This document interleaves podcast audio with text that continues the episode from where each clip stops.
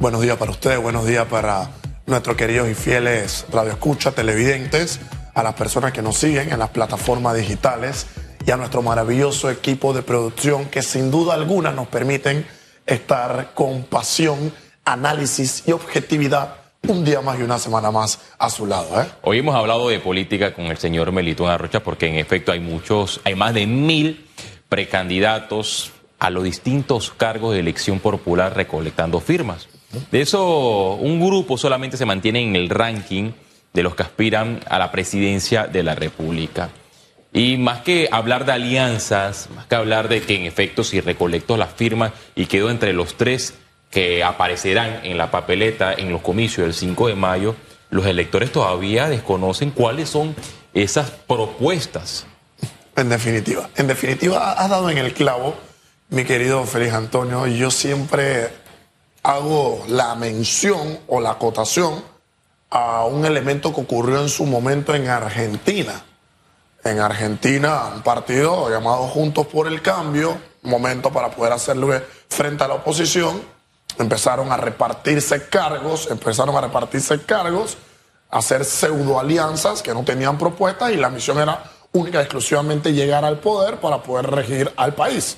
de tal forma como luego en los pasillos y en las calles la gente no lo llamaba Juntos por el Cambio, sino Juntos por el Cargo, porque se prometieron cargos, se prometieron puestos, llegaron a, gobernar al país y efectivamente no supieron cómo gobernar en estar en alianza porque cuando una alianza no tiene como finalidad la misión y la visión de la construcción y solidificación de las bases de un Estado, pues claramente estamos hablando de una pantomima de alianza.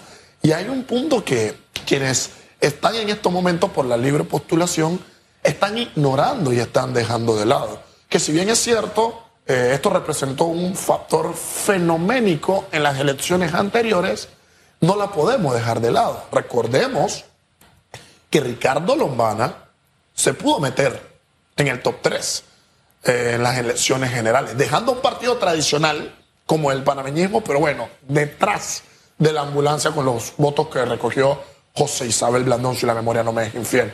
Entonces, la prioridad, una vez ocurrió ese factor fenoménico, cuando por primera vez en la historia alguien por la libre postulación logra eh, llevar a cabo este hito, ¿Qué se tenía que hacer después de ese día hasta la fecha? Si efectivamente el debate y la discusión nacional era que si no a la reelección, que si los partidos políticos son malos, que a mi criterio no es así. Hay personas malas dentro de los partidos políticos, como hay personas malas también que están por la libre postulación. Pero aquí al parecer estamos, oye, en una competencia de jaladera de greñas, tirándonos los pelos, sacándonos los trapos sucios pensando en el beneficio personal y dejando de lado eso que tú indicas, mi querido Félix Antonio.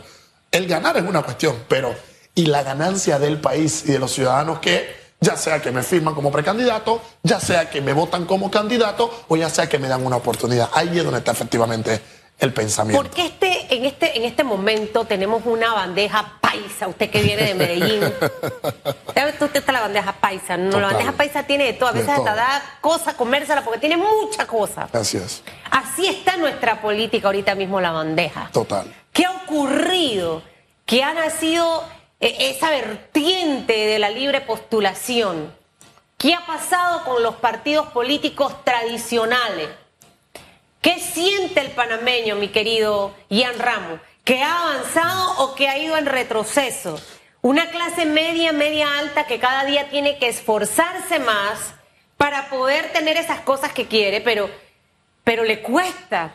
Entonces, yo no sé hasta dónde quienes en este momento quieren convertirse en presidente o presidenta de este país han entendido que hay un desgaste en la población panameña. En definitiva. Yo no sé si los partidos políticos han entendido que la gente ya no le crea nada ni a nadie y que estas elecciones van a ser tan interesantes, de verdad. Total. Políticamente muy interesantes porque la intención del voto del panameño hoy puede ser una manera y mañana puede ser de otra. En definitiva. Entonces, siento que este elemento, los de libre postulación, deben entenderlo. Libre postulación que algunos pertenecen a partidos políticos.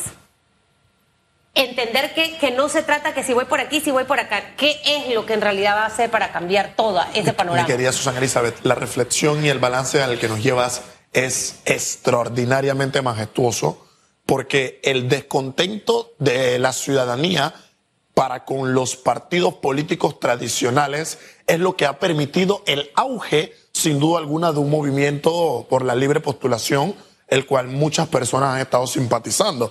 Pero miremos que la viveza de los partidos políticos, de la casta política y de quienes aprovechan el poder político para sí es tal que ni siquiera han permitido que el movimiento de la libre postulación sea tal cual, sino que han tratado de meter sus mañas y sus maromas para que aún una persona siendo de un partido pueda sin duda alguna aspirar también por una libre postulación. Entonces, aquí es donde vemos que existe un descontento de la ciudadanía, existe una realidad, pero quienes están en los partidos y quienes quieren dominar el ajedrez y el monopolio político, pues hacen lo que le viene en gana. Y lo único que esto nos debe dejar a nosotros de reflexión es que ese descontento que está en la ciudadanía, sin duda alguna se va a ver reflejado en el 2024. Ahora, ¿de qué manera se va a ver reflejado? Todavía no lo sabemos, porque nos encontramos en medio de un mar de pasiones, donde hoy es blanco, mañana es rojo y al final de la semana termina siendo negro y pues esperemos que todo esto se pueda canalizar a fin de poner una buena propuesta sobre la mesa que beneficie al país. De los tres precandidatos por la libre postulación que buscan llegar a la silla presidencial, dos pertenecen a partidos políticos, vienen de esos colectivos, no han renunciado. ¿Podría darse una alianza entre estas figuras que una representa o viene del partido panameñista y la que va de primera? Eh, representa o viene del Partido Oficialista Revolucionario Democrático. Totalmente, mi querido Félix Antonio. el análisis que yo hago eh, para el 2024 es que mm, el que vaya a ganar o la que vaya a ganar la silla presidencial no lo va a hacer solo. Para poder ganar en las elecciones que se avecinan, tiene que existir una alianza. Eh, y vemos ya cómo detrás de los balcones estas alianzas se van presentando. Considero yo que quien se cree en estos momentos, que no sé por qué está así, ya listo para ganar las elecciones es el actual gobierno, el Partido Revolucionario Democrático, pero efectivamente te puedo indicar que para ganar en el 2024 hay que tener una alianza. Ahora, ¿será la alianza única y exclusiva para repartirnos cargos y unirnos para ganar?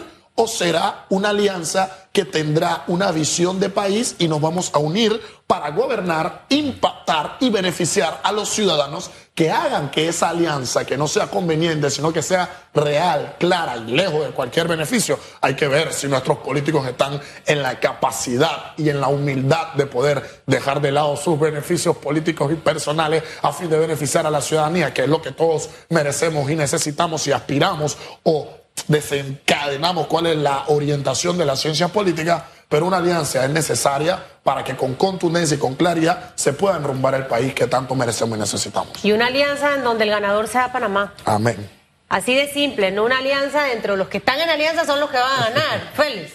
Porque ya se, se, dice, bueno, todo este ministerio es para ti, este es para ti, aquí vamos a meter este proyecto con esta empresa y aquí está el que hay para mí. Se reparten los ministerios. exactamente, no, eso no, eso no es lo que queremos. Por eso es que eh, eh, el, hecho de investigar a cada una de esas personas que están dentro de esa alianza es fundamental, Ian.